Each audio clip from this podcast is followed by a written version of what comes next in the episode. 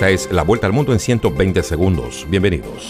La cifra de muertos por COVID-19 a nivel global sobrepasó hoy los 6 millones, un hito que demuestra que la pandemia, que inicia su tercer año, está lejos de terminar, ya que el último millón de muertes se registró en los últimos cuatro meses, según la Universidad Johns Hopkins.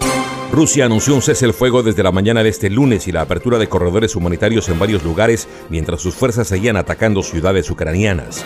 Ucrania rechazó los corredores humanitarios y el presidente Zelensky advirtió que no perdonará los ataques a civiles desarmados y edificios residenciales.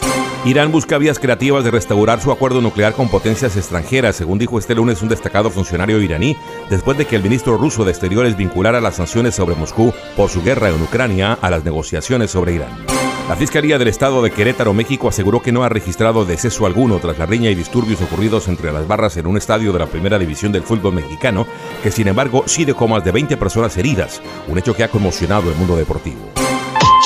¿Te aterra hablar frente a un público, ya sea en vivo, en tus redes sociales o simplemente grabar un video? Max Aub te prepara para mandar el miedo a volar y tomar control de tus nervios. En tan solo nueve sesiones, Max Aub te transforma. Escríbele al 786-409-8724. 786-409-8724.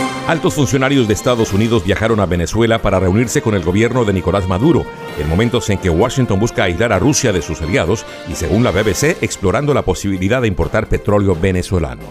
La minera suiza Solway Investment Group ocultó reportes de contaminación en una zona indígena en el noreste de Guatemala, afirmó una investigación de 20 medios internacionales que también denuncian compra de favores e intimidación.